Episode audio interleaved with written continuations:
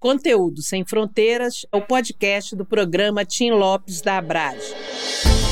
Uma conversa além das redações sobre comunicação na periferia, no interior e nas metrópoles.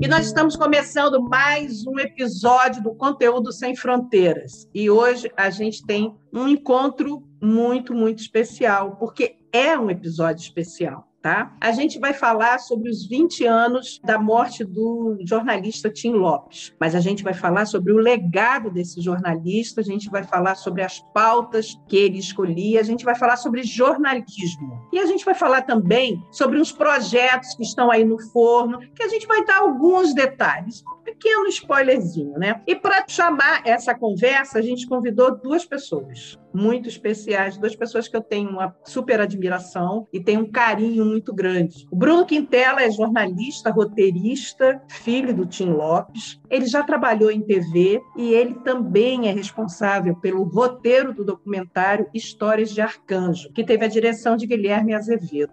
Ele também está com outros projetos, a gente vai falar com ele sobre isso. O Alexandre Medeiros, ele é jornalista, roteirista e escritor, já trabalhou em vários jornais, JB, o Globo, Dia, contemporâneo do Tim, muito amigo do Tim, e vai chamar para essa conversa também. Ele vai contar detalhes de coisas que a gente nem estava sabendo, mas a gente vai descobrir tudo agora. Beijos grandes e obrigado demais por vocês terem participado assim, dessa conversa. Aceite participar dessa conversa, porque eu sei muito bem que o tempo de vocês é muito corrido, vocês estão envolvidos em muitos projetos. Então, agora é hora de dar um oi. Oi, Alexandre. Oi, Bruno. Angelina, tudo bem? Tudo bem, Angelina. Prazer em falar com você e com o Bruno. Olha, ficou ótimo esse encontro. E tem um detalhe, hein, gente? Como a internet aproxima as pessoas, né? Eu conheço o Bruno virtualmente. A gente ainda não se encontrou no mundo real, no mundo físico, mas nós vamos corrigir tudo isso, tá? O Alexandre eu já conheço desde 1500, né? Então a gente vai ter muita coisa para a gente conversar aqui.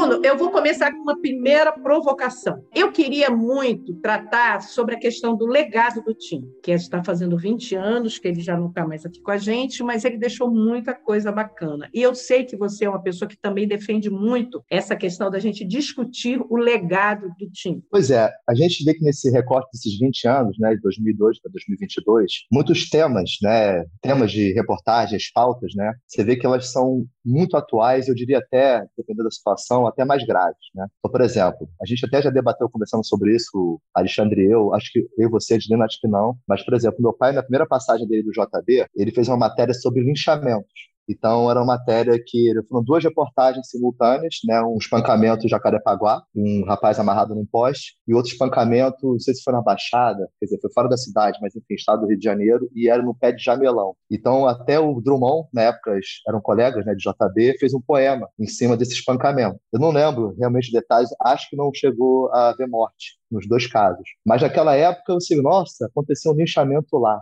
E hoje a gente vê aqui no Recreio dos Bandeirantes, né, um congolês foi espancado até a morte e foi filmado, né? Naquela época não tinha nem foto, se não me engano. Quer dizer, teve uma foto, mas teve uma arte em cima e tal. Porque aquilo ali, a notícia às vezes demorava, né? Aconteceu, no caso, no domingo, a gente noticiava uma semana depois. Porque até hoje é um pouco assim, né? Isso é para falar de praia, a gente fala de arrastão, né? A gente fala. Arrastão mesmo, a gente conversa, não era necessariamente aquele movimento de assalto, era um movimento de assustar, era um, quase um vômito social, era o ah, e aquilo você vê que o rolezinho pode ser uma versão adaptada, né? Que ela não é tão violenta, mas ela é para dar um recado dentro do shopping. Quer dizer, saiu da praia e foi para o shopping, quer dizer, vamos incomodar também.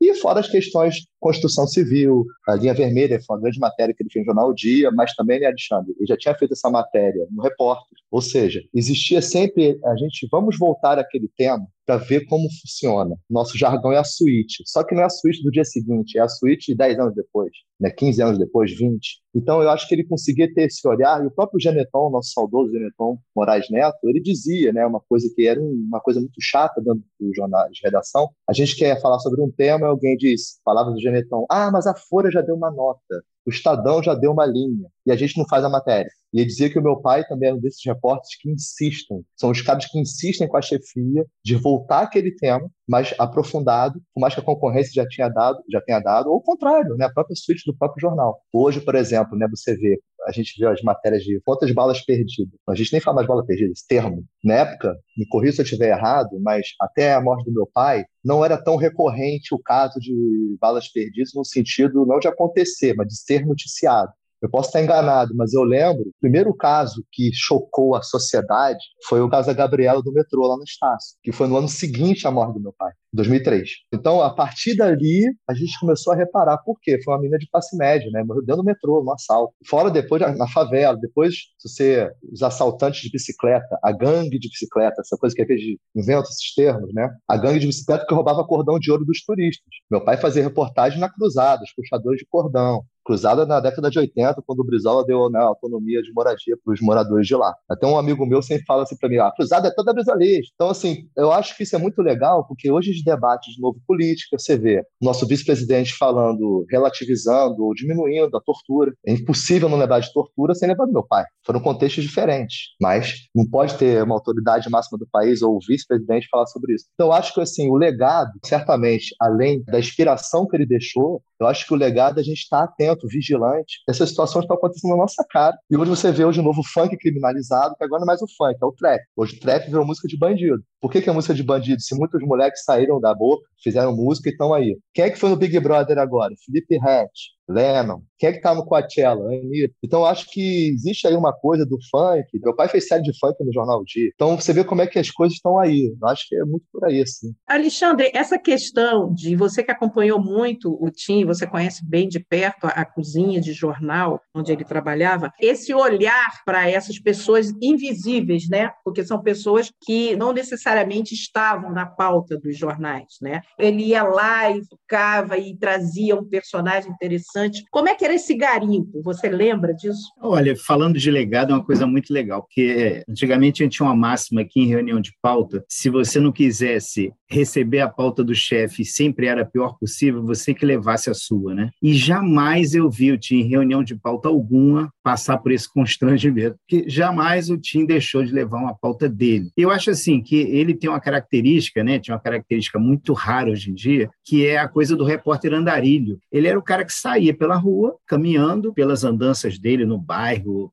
com os amigos, onde ele circulasse, e ele tinha um faro para comportamento, principalmente, e para isso que o Bruno comentou agora há pouco, para coisas que estavam começando a acontecer e ele intuía que aquilo ali ia virar uma notícia massificada dali a pouco tempo. Então ele conseguia antever algumas coisas. E isso aí só um repórter que é pauteiro consegue fazer isso. A gente hoje não tem nem mais pauteiro em jornal, a gente não tem nem mais pauteiro. Acho que no jornalismo, né, ficou uma coisa muito difícil. Eu fui pauteiro de jornal, eu sei como é que eu me ressinto desse aspecto no jornalismo, porque eu aprendi com um grande pauteiro do JB que o Tim também conheceu, que era o Luciano de Moraes, que era um jornalista premiadíssimo e que era um puta de um pauteiro, conseguia fazer exatamente isso que o Tim fazia. Ele pegava o carro, ia para a rua, só que ele com um carro de jornal, circulava pela cidade voltava com uma prancheta de pautas, né? porque naquela época era tudo impresso. E o Tim conseguia fazer isso sem precisar de pauta, de prancheta, de carro. Ele fazia isso andando no bairro que ele morava, onde ele ia visitar um amigo, na Mangueira. Ele conseguia antever as coisas e trazer pauta. Então, ele nunca passou por isso, de pegar uma pauta e enfiarem pela goela abaixo dele, a não ser que fosse assim, circunstâncias muito específicas, especiais, que quisessem contar com o talento talento dele para isso. E eu acho que esse é um grande legado do Tim para o jornalismo em si, entendeu? A coisa de você conseguir circular, antever as coisas e pautar a si mesmo.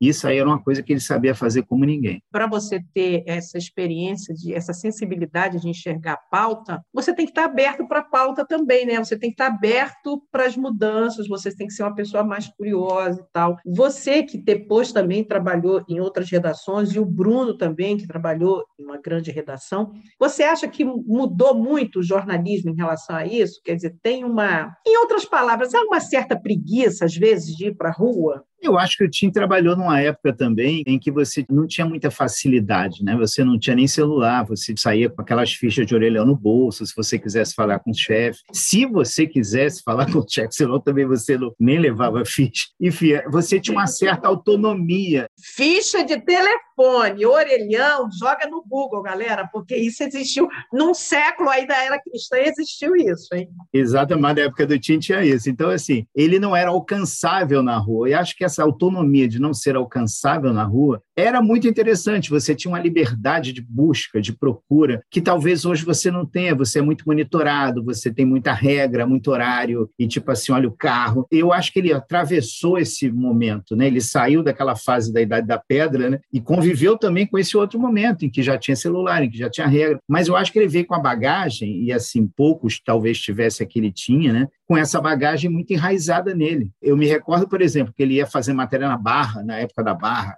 começando a barra dos Mauricinhos, não sei o quê. Ele descobriu os Mauricinhos lá, foi ele que descobriu numa matéria de comportamento esse termo até, Mauricinho, Patricinhas, e aí isso disseminou mais tarde. Ele tinha um olhar muito bom para comportamento, e acho que para comportamento você tem que ter um certo vagar, você não pode ser aquela coisa premente, volta logo, você tem que olhar, observar, ver o que está acontecendo. Eu acho que ele tinha muito esse olho. Eu acho que o Geneton também tinha, que acabou o Bruno de citar ele aí, ele também tinha isso, essa coisa de você sacar uma coisa e poder fica trabalhando nisso. Vamos ver o que, que isso vai dar, sem aquela pressa de publicar, de botar no ar. Exatamente isso. O meu pai, ele entrou na Globo, né, fazendo Profissão Repórter, que era um quadro do Fantástico, e hoje tornou um programa comandado pelo Caco, reformulado, uma geração, vamos dizer assim, mais jovem, né, que eu acho muito interessante a proposta que o Caco fez, e tem dado muito certo. Mas só para deixar assim, meu pai foi fazer um frila, dezembro de 94, o Papai Noel, uma microcâmera, e quem era o editor executivo do Fantástico era o Geneton. Então, assim, na verdade, o Geneton, Luizinho já era o editor-chefe, né? Hoje tá, mora em Portugal, já, enfim, um grande cara também. Então, eles tiveram essa percepção, porque na época, até é bom, que a gente está falando tanto de estudantes de jornalismo, ou quem são um pouco mais jovens, mas naquela época, no meados dos anos 90, houve uma reformulação especial na TV Globo de você contratar e puxar jornalistas de redação de rádio e impresso para você se tornarem produtores de reportagem. Então, naquela época, o Evandro Carlos de Andrade, né, era o diretor de jornalismo da TV Globo, então ele fez esse movimento ali. Então, o meu pai, nessa época, também acabou indo ao lado de outros grandes repórteres, jornalistas também de redação. Então, Geneton, quer dizer, eu acho que não só meu pai, mas aquele grupo que foi para a televisão, né, aquela geração que foi puxada, eles confiavam muito, apostavam muito que eles iam conseguir fazer telejornalismo. Tem gente que pode não dar certo, você vai para a televisão não funciona, e acontece. Eu só trabalhei em televisão, o meu sonho é trabalhar em impresso. Sempre fui, a duras penas, mas desaconselhado a ir trabalhar em jornal, e eu ficava revoltado, porque eu queria conhecer jornal. Minha, minha criação de pequeno foi redação do JB, redação do jornal O Dia. E a questão do legado, só para falar mais outra demo que eu acho legal dizer, que é o seguinte, que eu acho que existe também a questão que a gente sempre chama os outros, né, entre a gente de coleguinhas, né? Esse coleguismo, que eu acho que ele tinha, que era muito legal, que ele valorizava muito o trabalho do outro, do colega. Então, o Cláudio Renato, um grande amigo nosso, diz que a coisa mais legal que aconteceu na vida dele, assim, em relação a esse tipo de tratamento, relacionamento, foi quando ele entrou na Globo em fevereiro de 2002. Meu pai morreu em junho, né, do mesmo ano. Eles nem se conheciam, assim, devia conhecer de nome. E meu pai foi recebê-lo e abriu a pastinha, isso o Cláudio me contou, começou a tirar vários recortes de reportagem do Cláudio que trabalhava no caderno de cultura da Gazeta Mercantil. Então, o Cláudio mesmo disse assim: caramba, como é que seu pai tinha esse trabalho? Se estava o trabalho de recortar e guardar. E tinha, recortar e guardar, elogiar. Olha, muito boa sua matéria que você fez, pô, arrebentou ontem. Hoje, eu acho que isso é mais raro. Há uma disputa, uma competição. Sempre houve, eu acho. Mas acho que hoje ela está mais fria, seca. Se é um desespero, se a profissão está se reformulando, se o choque de gerações tem ajudado nisso, se gente mais nova está ganhando mais. Não sei o que, que acontece. Então, eu acho que ele sempre foi um cara que eu sempre ouvi. O seu pai recebia a gente bem, era um ótimo colega. Você perdeu a coletiva? Calma aí, eu vou te explicar aqui. Agenda. Aqui minha agenda para você. Então, assim, isso eu acho muito raro. Nunca vi. Posso te dizer que duas ou três pessoas na vida foram um pouco parecidas nesse ponto, de passar um contato, de estar na rua, estar meio perdido, te ajudar. O saudoso Bartô era um cara assim, foi assim comigo, com vocês deve ter sido da mesma maneira. Que ele trabalhou, batendo meu brilho, trabalhando no Jornal Dia, para quem. Então, assim, eu acho que, além desse legado também, né, dessa percepção que ele tinha, tinha. E como o Alexandre também disse, ele intuía o que poderia acontecer. Exemplo, chacina de Vigário Geral em 93, em agosto. Eu acho que ele ficou muito chocado, como todos nós, mas ele precisava fazer algo. Então ele começou a fazer uma série sobre funk no ano seguinte. E qual é a favela que ele escolheu fazer? Vigário Geral. Lógico que não foi só lá, mas ele escolheu lá. Nessas indas e vindas de bailes funk de Vigário, ele se depara com Zuenir Ventura, dentro do baile funk, escrevendo Cidade Partida. E foi um livro referência, né? Porque a gente sabe que a partir daquele momento houve uma ruptura. Desde as praias, da briga do jiu-jitsu com o funk, eu só quero ser feliz, fogo no X9. Então começou uma loucura do Rio 40 Grau da Fernanda Abreu ali, meados de 90 para frente, que ele quis contar aquela história lá de Vigário, que nem para estelionato político serviu, não teve PP, não teve nada, maior chacina da cidade. e tá ali, uma favela plana dividida por uma, uma né, parada de Lucas ali. Então acho que até isso, essa coisa do jornalista que tem a percepção, a, a intuição, né, o feeling, né? Eu acho que isso, ele é um grande legado que as pessoas olham para ele, pô, teu pai era o cara, era um artista. Essa percepção, isso eu acho muito bom, que inspira gerações, sabe? Pessoas que nem sabem quem tem 20 e poucos anos de idade, ah, lógico, o Tim Lopes. Quando ele morreu, tinha 3 anos de idade, mas lembra, lembra que eu digo, tem alguma coisa que sabe é. Eu acho interessante uma coisa que o Bruno falou, nessa leva de que o Evandro começou a levar gente de impresso para Globo, né? Eu me lembro que eu fui chamado uma vez para fazer um teste para o Fantástico lá. Eu entrei meio apavorado, foi o Luizinho que me chamou, estava lá o Geneton. Aí entra a Glória Maria, né, que eu conhecia da rua. Aí, Glória, você está vindo para cá? Você vai fazer o quê? Vídeo ou produção?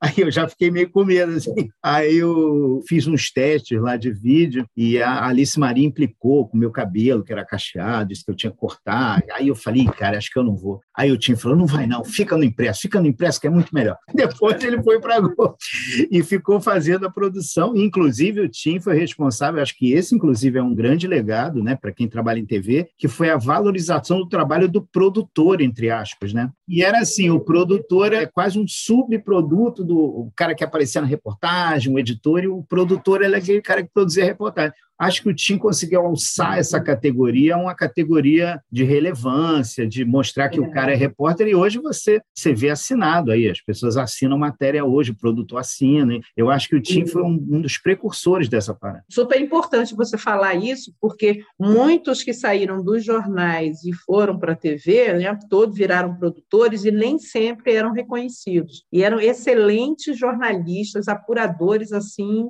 de mão cheia e que às vezes o trabalho desaparece porque não tem uma cara para entrar na rede o jornal local, enfim o assinar era muito para ele. O Alexandre sabe disso, já conversando sobre isso. E tinha essa coisa do assinatura, produção Tim Lopes, produção Tim Lopes. Vai lá ver o nome lá, vê meu nome lá. É, e me ligava, ele me ligava de noite. Se liga aí na saideira do Nacional hoje que teu amigo tá lá, vai lá ver. É, boa noite é meu hoje, boa noite é meu. Entendeu? Então, essa coisa que é do jogo. E aí, uma expressão que eu nunca trabalhei impresso, mas volta e meia, eu não brincava com ele porque já tinha morrido, mas eu imagino que deve ser tipo assim: pô, mandou bem, vai ganhar um colaborou. Em redação impresso tem muito disso, né? Você rala igual um louco e aí de repente vem uma outra pessoa que pode ter um status lá dentro diferente, digamos assim, né? E aí você entra no pé de página, colaborou fulano de tal, mesmo que você tenha feito 90% do material, mas vai um bom colaborou aí no final. Na TV o colaborou não é nem produção, produção, né? Você está assinando. O colaborou que a gente prefere nem assinar às vezes, queriam assinar assim, apoio à produção.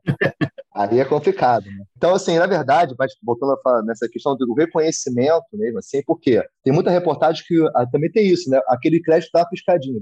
Você não consegue nem lembra do teu nome direito. Hoje em dia, que tem as tarjas, o teu crédito entra embaixo da tarde, ninguém vê teu nome também. Então, assim, às vezes você luta, luta, luta, consegue ganhar o crédito, aí o cara vai lá e bota meio ali. Então, assim, eu acho que ele, como o próprio Alexandre brilhantemente falou, acho que não lembro, lógico, não lembro de alguém que lutava tanto por essa coisa do crédito. Depois se tornou o nome na cabeça, né? Você fala assim, ó, veja a reportagem do repórter tal e o produtor tal. Então, assim, que começou a ter essa valorização, né? Do trabalho. E eu quero dar um depoimento, Bruno, a questão que você falou do coleguismo. Isso é muito importante, porque Angelina também passou muito por isso em redação de jornal. Há uma competição muito grande também, como há na TV, isso é natural. Isso não impede que a pessoa tenha uma atitude bondosa, de empatia, entendeu? E o Tim tinha muito isso, cara. O Tim, assim, tinha gente que não tinha metade do talento dele, que às vezes entrava na redação, sabia que você tinha dado um furo de manchete e o cara te ignorava, não dava nem bom dia. O Tim chegava, porra, abraçava, porra, arrebentou, meu irmão, fudemos ele, puta merda. Ele era um cara desse tipo, vibrava pra caralho. E assim, isso é uma coisa muito rara, porque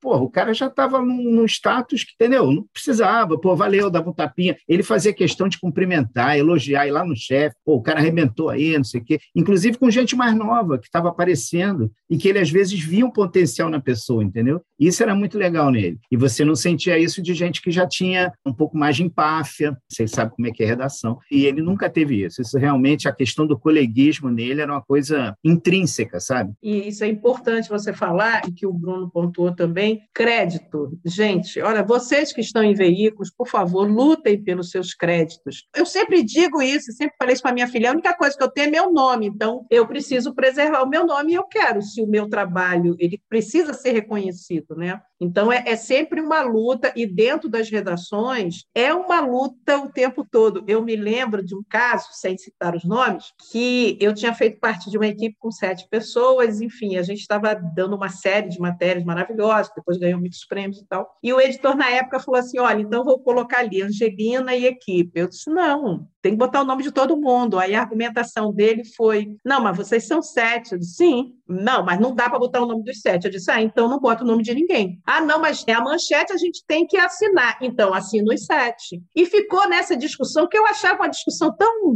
sabe, que não, não cabia ali, até que eu fui negociar com o diagramador para ele botar um corpinho que coubesse o nome de todo mundo e saiu o nome de todo mundo. Então, eu acho, eu, Angelina, eu acho um absurdo você ter que brigar para que o seu nome seja posto num trabalho que você já fez. Então, eu acho que cabe, vocês que estão ouvindo aqui, por favor, vocês, editores, diretores, e, enfim, que vocês entendam que crédito é para ser colocado. A gente não tem que mendigar o crédito. O crédito existe, o trabalho precisa ser reconhecido. E para quem está começando na profissão, tem que buscar a sua valorização, sim. E como o Alexandre falou, o TIM tinha essa coisa de reconhecer. Reconheça o trabalho do coleguinha, entendeu? Não tem espaço para todo mundo.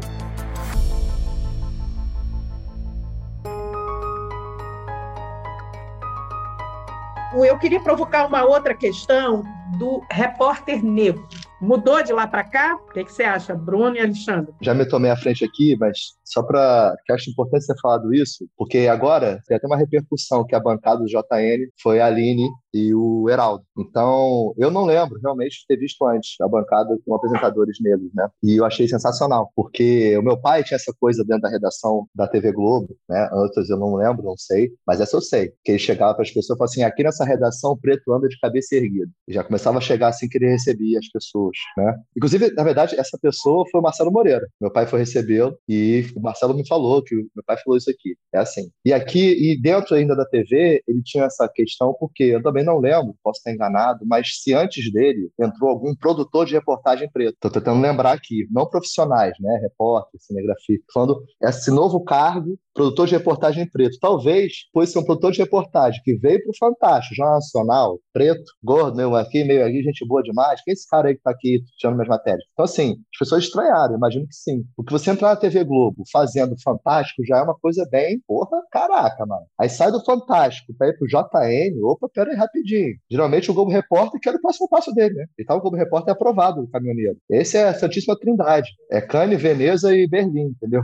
É aquilo ali. Então, ele estava super feliz. É o que ele mais queria. E ele tinha seis anos de casa, pouco tempo. Ia fazer seis anos de contratado, né? Tinha, o todo já tinha, né? Então, eu sentia, né? E meu pai comigo nunca falou muito diretamente sobre preconceito racial. Porém, tinham coisas engraçadas, que é Santo Agostinho. Eu, Agostinho falei Santo Agostinho, Zona Sul do Rio de Janeiro. Estudei, que eu digo, dois anos, né? Eu odiei, depois mudei. Eu lembro, eu era adolescente já. Tinha estado do São Bento, com colégio só de homem, passar Mauá, centro da cidade, semi-internato, e eu quis mudar. E aí, teve duas situações engraçadas. Uma, estava na saída do colégio, ele me esperando na escada da igreja, e me chamou assim e falou: Olha, você sabe que fez o gesto de dinheiro. Você é mais fodidinho dos seus amigos aqui, né? Então vamos baixar a tua bolinha aqui. Eu senti que ele viu que eu estava um pouco deslumbrado. E nesse mesmo ano, teve um jogo Brasil-Argentina, Alexandre, não sei se vai lembrar, mas foi, se não me engano, foi 98 ou 97, um amistoso no Maracanã. Não sei se a Jean também lembra, Heloísa, mas foi 1x0 o gol do Batistuta. Por que eu tô falando sobre isso? O meu pai vai levar, ia levar a gente pro jogo. Meus amigos estavam na expectativa que eu chegar uma van na José Linhares, no Leblon, para ir eu, meia dúzia de amigos, e meninas e meninos, para ir jogo do Brasil. Meu pai chega de bermuda, blusão aqui, Vamos lá, galera. Ponto final do 460 é ali. Todo mundo de ônibus, boleta, pagando passagem, uma aventura. Esse também é um legado que eu acho que é o seguinte: vamos conhecer um pouco a cidade. Por que estou falando disso? Porque meu pai não tinha carteira de motorista. Eu acho que para um jornalista se deslocar a pé, ônibus, táxi, metrô, táxi ele usava pouco. Mas assim, só para se adiantar rápido, essa coisa do que você falou do curioso, como o próprio Alexandre falando das pautas, da intuição, também não era muito à toa. Só ficar andando de carro o tempo inteiro não ia conseguir. Então, eu acho que assim, ele também tinha essa percepção de que, eu acho, tá? Isso é mesmo. Sou o pai do Bruno, mulatão, Santo Agostinho, vamos pro jogo, vamos lá de de ônibus, pegar todo mundo, levar, conta para depois para seus pais. Ele falava no ônibus, né? todo mundo aqui vai contar como é que foi Maracanã com o tio aqui. Tio não, é Tim. Vamos lá, de ônibus, vamos embora. Então, assim, eu acho que essa coisa da cidade viva, de observar, de viver, percorrer. E aí tinha um pouco do preconceito, que eu acho que é um preconceito assim, ah, eu não sou aquele pai engravatado que vem aqui, o empresário, o que seja. Eu sou um jornalista, tenho um filho aqui. Então, vamos mostrar como seria um pai como eu. Aquilo ali ficou tão marcado para mim que meus amigos hoje em dia encontram com ele. Aquele jogo do teu pai que levou a gente, hein? ficou marcado. Você sair de noite para um jogo quarta-feira no Maracanã. Maracanã era o templo dele, né? Então acho que, por exemplo, no samba eu não sentia tanto isso, mas eu senti que indo para Globo, por exemplo, não sei se vocês repararam isso, Alexandre Angelino, antes de ir para Globo, televisão, as matérias que ele fazia de favela ou de reportagem dos invisíveis tinha uma pegada. Quando ele foi para TV Globo, essa pegada mudou um pouco. Ela ficou uma pegada mais denuncista. Vou mostrar como é que é o tráfico lá dentro, a série do Jacarezinho, o Feirão das Drogas e as denúncias de Eurico Miranda. Virou um investigativo mais policial mesmo, né? Não social. Eu lembro de uma matéria que ele fez do Cantagalo, maravilhosa, que ele passou a noite no Cantagalo com o William Torgano, que é um grande repórter cinematográfico. Eles ficaram dois dias lá à noite. Mas fora isso, você vê Feirão das Drogas, matéria do Jacarezinho. A única matéria que eu achei, assim, recente dele, quer dizer, antes de morrer, foi em fevereiro de 2002, foi sensacional, que tinha a ver, sim, com a pegada de JB, Dia, repórter, foi quando ele se internou numa clínica para dependente químico. Aí sim, aí eu acho que ali o Tim Lopes está do bruto ali. E vai ali para mostrar o que, que tem lá dentro. Vamos jogar uma luz lá dentro. Tem o traficante que assaltava a padaria, o outro que é dependente químico, outro que não fez nada, mas estava lá. Vamos enxergar o que, que tem ali. A gente não conhece como é que é uma clínica dependente químico. Ninguém conhece. Só você ver bicho de cabeças ou ver Requiem para um sonho. Cinema. Você não consegue ver hoje como é com um raio-x de uma clínica, de rico ou de pobre.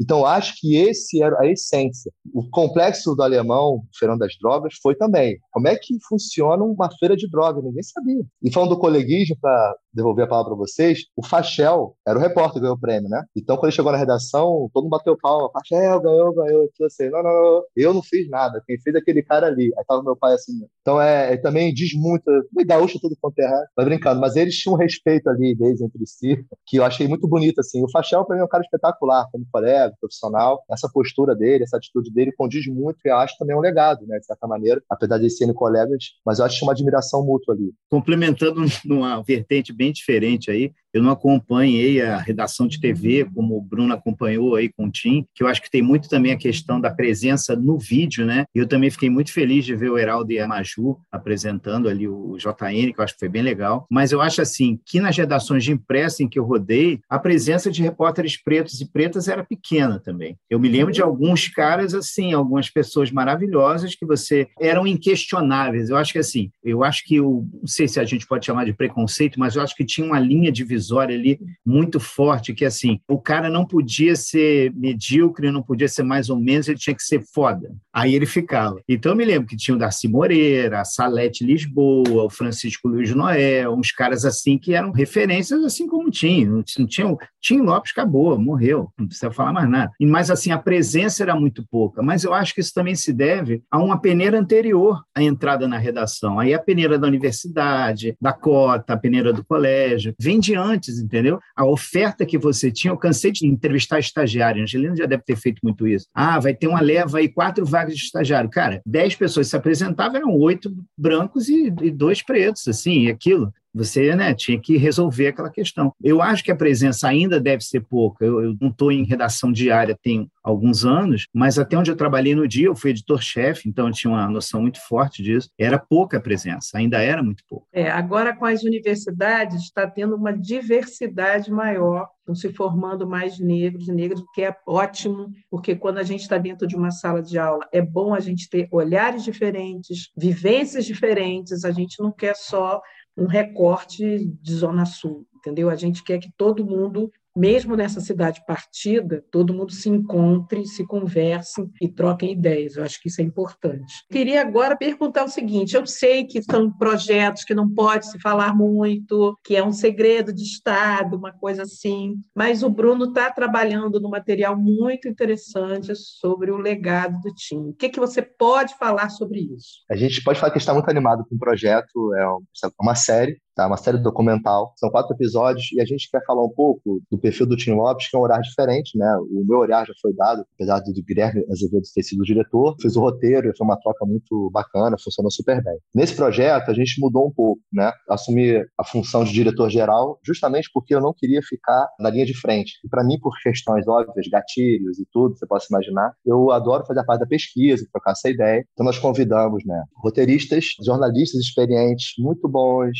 E foi uma ideia até nossa, assim, da produção toda. E a gente convidou, né, Alexandre Medeiros, Angelina Nunes, nosso querido Jorginho e o Sérgio Pugliese. Então a gente decidiu, porque eu, na verdade, a visão muito pessoal, eu achei que a minha visão já foi dada no meu filme, no nosso filme, né, meu do Guilherme, do Emílio, da Joana, mas eu estava falando, por exemplo, sobre créditos ali, né? O filme nunca é de alguém, tal, de uma equipe imensa. Então eu pensei um pouco nesse pensamento, falei, caramba, já que a gente vai falar sobre legado, sobre futuro passado, sobre recorte que mudou, o que não mudou, e por que não a gente fazer um olhar plural? Eu acho que a gente contar um pouco assim. Então, esse foi o desafio que a gente topou e a série provavelmente será esse o nome, mas a gente também quis escolher um nome que tinha a ver justamente com a, na época que ele desapareceu, que era Onde está Tim Lopes. A gente quer usar esse nome, provavelmente vai ser, porque é o que a gente se pergunta, né? Onde está o Tim Lopes nesse momento? Onde ele estaria? Onde ele está? Em qual beco? Em qual rua? Em qual praia? Em qual matéria? Não só no sentido literal, né? Quando ele ficou desaparecido, mas também onde ele estaria e fazendo o quê? E eu pensei, caramba, é muita responsabilidade, né? Eu já sou filho, mas enfim, nunca fui colega dele. Eu pensei, por que não convidar quatro pessoas que trabalharam com ele, outros que têm laço, além de trabalhar com ele, são amigos como Alexandre, né, o próprio Pugliese, vocês trabalham com ele,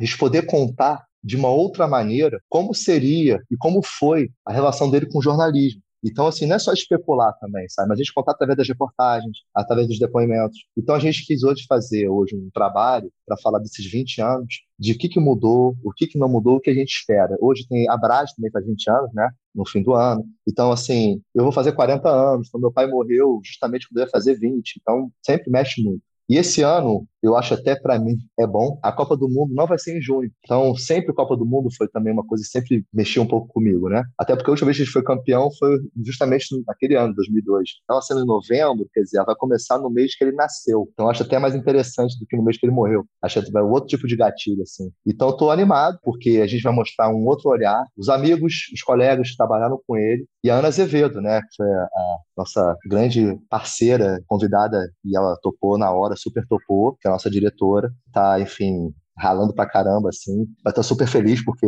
abraçou de uma maneira foda, desculpa o palavrão, mas é isso. E a gente está super feliz, porque é um outro olhar, né? É um olhar, assim, de, de quase um olhar de, assim, de um apanhado, de uma linha do tempo desses 20 anos. E acho que mudou tanta coisa. acho que tem a história do funk, a cultura, a favela, além de toda essa questão mesmo do jornalismo hoje, o que mudou, o que pode mudar nessa nova geração, essa pororoca de gerações que eu chamo, as redações hoje estão as pessoas bem mais experientes, com pessoas bem mais novas, o meio do caminho aí está um pouco mudado. E acho que é importante também a gente falar sobre jornalismo investigativo, que não fica só na pecha policial, na minha opinião, acho que tem a, a social social. Talvez o grande legado dele, que investigação dentro do jornalismo não fica só na alçada de polícia, sabe? Existe uma investigação social que é decupar as ruas, sair ônibus a pé, e eu acho que é isso. Então, a gente está falando bastante, mas é assim, é, mais uma vez, eu acho que é um projeto lindo e que vai ser uma grande homenagem nesses 20 anos, para tirar um pouco esse peso, essa coisa pesada que sempre a morte, como foi a morte. Então, a gente vai falar de uma outra maneira, falar das coisas boas e as coisas que ficam. Ser convidado para participar desse projeto para mim foi sensacional, até porque tem uma coisa muito correlata aí, que foi um livro que eu estava começando a escrever com ele, a produzir com ele, no início dos anos 2000, e quando ele morreu, teve uma ruptura ali muito forte. Eu até meio que me bloqueei a prosseguir com o projeto. Eu até já conversei sobre isso com o Bruno, aí eu meio que deixei aquela coisa lá parada. A gente tinha feito duas entrevistas, né?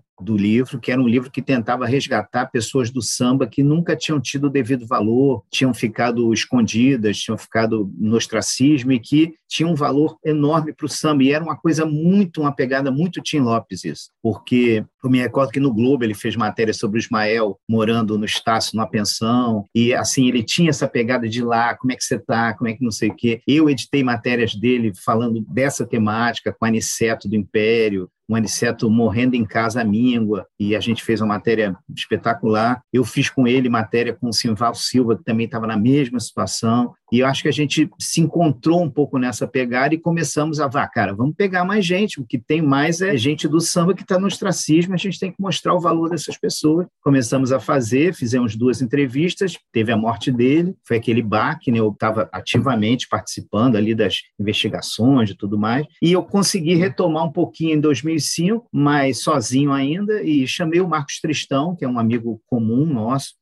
um super fotógrafo, além de ser um super jornalista, sempre você conhece muito bem ele, né, Angelina? E ele continuou trabalhando comigo nas outras entrevistas que a gente tinha programado, as originais mesmo, que a gente tinha programado com o Tim, né? E assim, eu estou começando a retomar a escrita desse livro aí, que eu acho que vai ser mais uma homenagem, talvez mais um legado também de uma faceta que o Tim tinha muito forte e que eu quero deixar também como um legado aí. Então, eu estou retomando também esse livro, não estou nesse ritmo do doc ainda, não estou nessa coisa alucinada do fechamento, mas estou tocando aqui de alguma forma, ele vai sair. É importante a gente falar sobre esses legados todos. A Abrage surge, foi logo após a morte do Tim, os jornalistas começam a se juntar e começam a conversar sobre uma associação, e aí ela surge naquele mesmo ano, né, em dezembro, e a gente também está fazendo 20 anos, e eu estou coordenando um programa chamado Programa Tim Lopes, desde 2017, que trata especificamente da questão de segurança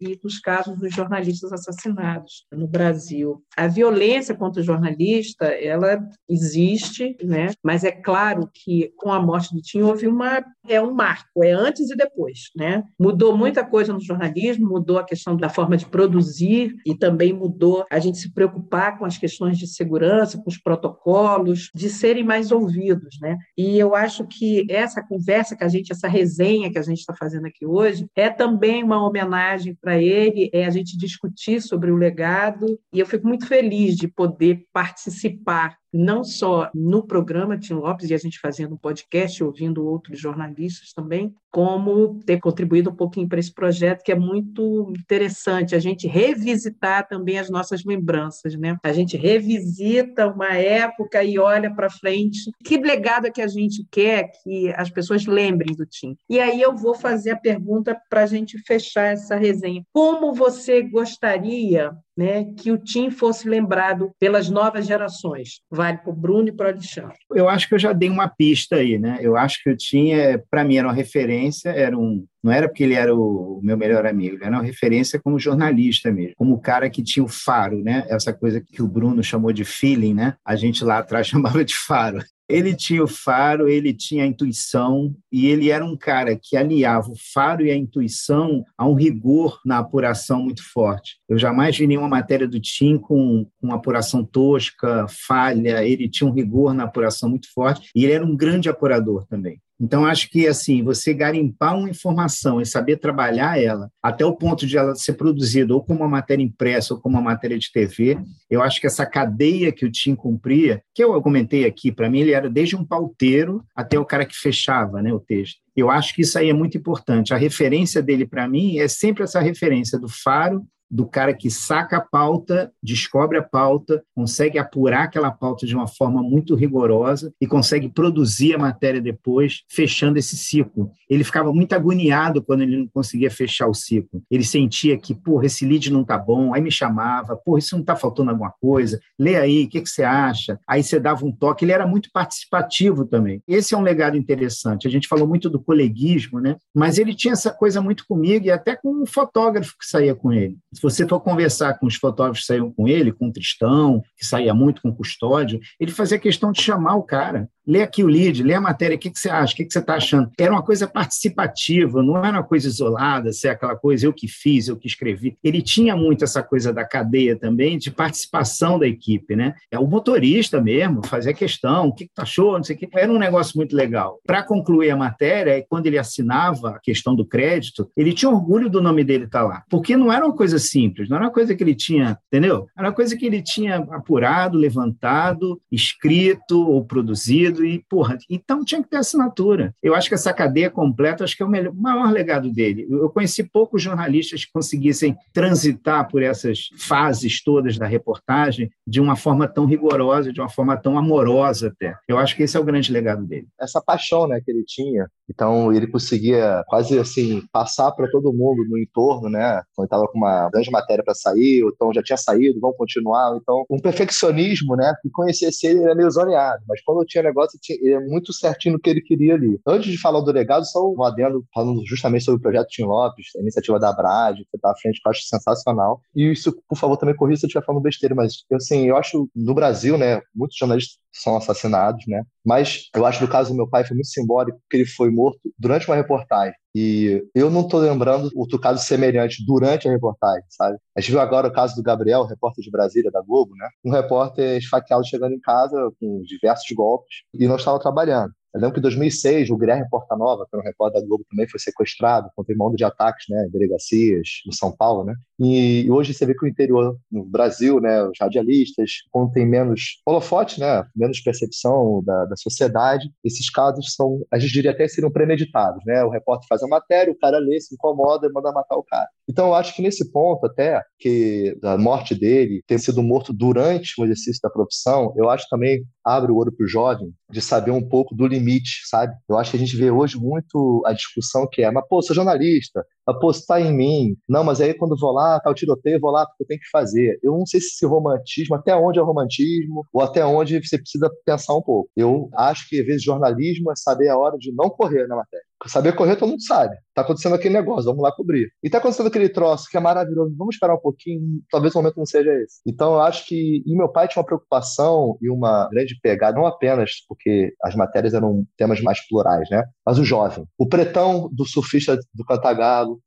como é que tá o teu ranking? E aí, você melhorou, não melhorou? O Ângelo, do Coral de Acari, o próprio Tíndaro, né, que foi estagiário dele, né? O Tíndaro sempre trata meu pai com o maior carinho e tal. E isso, pessoas que eram, começaram como, né, praticamente, o Tíndaro foi office boy da Globo. Meu pai certamente se via nele ali. O Pretão morou no morro, queria pegar onda, ou tirar uma onda. Meu pai também tinha essa coisa de olhar no outro, sim. Então, o jovem, essa preocupação comigo, meus amigos querer levar de onda pro Maracanã. Então, às vezes, o legado de, assim, de você olhar para o jovem, né, de uma maneira mais cuidadosa não só nós da sociedade, mas até mesmo assim, é, o, não sei, dentro da escola, na faculdade, essa atenção que a gente deveria ter, sabe? Por exemplo, a matéria que ele fez, né, lá no São Francisco, com custódio, Coimbra, né, que dormiu na, dois, três dias na rua, cinco anos depois, aí, Alexandre, teve a chacina da Candelária. E eu voltei depois de viagem, num domingo, quando ele soube, vendo na televisão da chacina, ele ficou praticamente órfão, ter perdido os filhos. Porque cinco anos aí estava denunciando os moleques, cara a vida que os moleques estavam tendo, né, largados, abandonados. E, e, eu lembro que ele ficou se sentindo totalmente ali. E foi no mesmo ano da chacina de Vigário Geral, né, foi um mês depois, né, foi 23 de julho, Candelária, e 29 de agosto, é, Vigário Geral. Então, acho que, assim, jovens, né, uns só trabalhadores, maioria jovem, outros mais velhos também, e outros crianças na rua. Então, assim, eu sinto, assim, que o legado dele é a preocupação e a atenção para o nosso jovem hoje está um pouco largado. A gente acha que dando a internet ali, o jovem de classe média está bem, ou o cara que está na favela morrendo de bala perdida ainda. E a gente meio que naturalizou isso. Então, é, eu acho que a gente tem que começar a olhar que se está tudo ruim, vamos começar a tentar consertar então pelo jovem, pela próxima geração. E acho que o legado dele é essa preocupação sempre com a geração que está chegando. Como é que vai deixar o mundo para eles? É um pouco isso, sim. Hoje essa resenha foi super especial. A gente falou sobre uma coisa, né? De todos os assuntos que a gente rodou, eu acho que são coisas que nós aqui temos em comum, que é a paixão pelo jornalismo, né? E a paixão que o Tim também tinha pelo jornalismo, pela profissão, por esse ofício que dá muita alegria para a gente, mas a gente passa muito perrengue também. Eu brigo assim, que eu saí da redação, mas a redação não saiu de mim. Exatamente, você foi criado em redação, nos plantões você também passava pelas redações, isso é uma vivência que não se esquece, né? Meninos, olha, adorei conversar, essa resenha foi ótima. Alexandre e Bruno, mais uma vez, muito obrigado por vocês terem dado uma pausa na agenda tripulada de vocês, e é claro que a gente vai estar esperando o documentário, a minissérie, o livro, o filme, o e-book, tudo que vocês quiserem fazer, lançar, porque eu acho que é muito bacana essa homenagem que a gente faz para ele. Claro que a gente vai fazer muitas mesmo. Beijo para você, Alexandre. Beijo, Bruno. Muito, muito obrigado mesmo. Obrigado, Angelina. Obrigado, Alexandre, Heloísa. Beijo para vocês. E a gente conversa em breve. Adoramos uma resenha, né? Gente, um beijão. Adorei fazer. Beijo para vocês. A gente termina aqui mais um episódio. Daqui a pouco a gente volta com mais um assunto interessante, empolgante para a gente discutir. Beijo!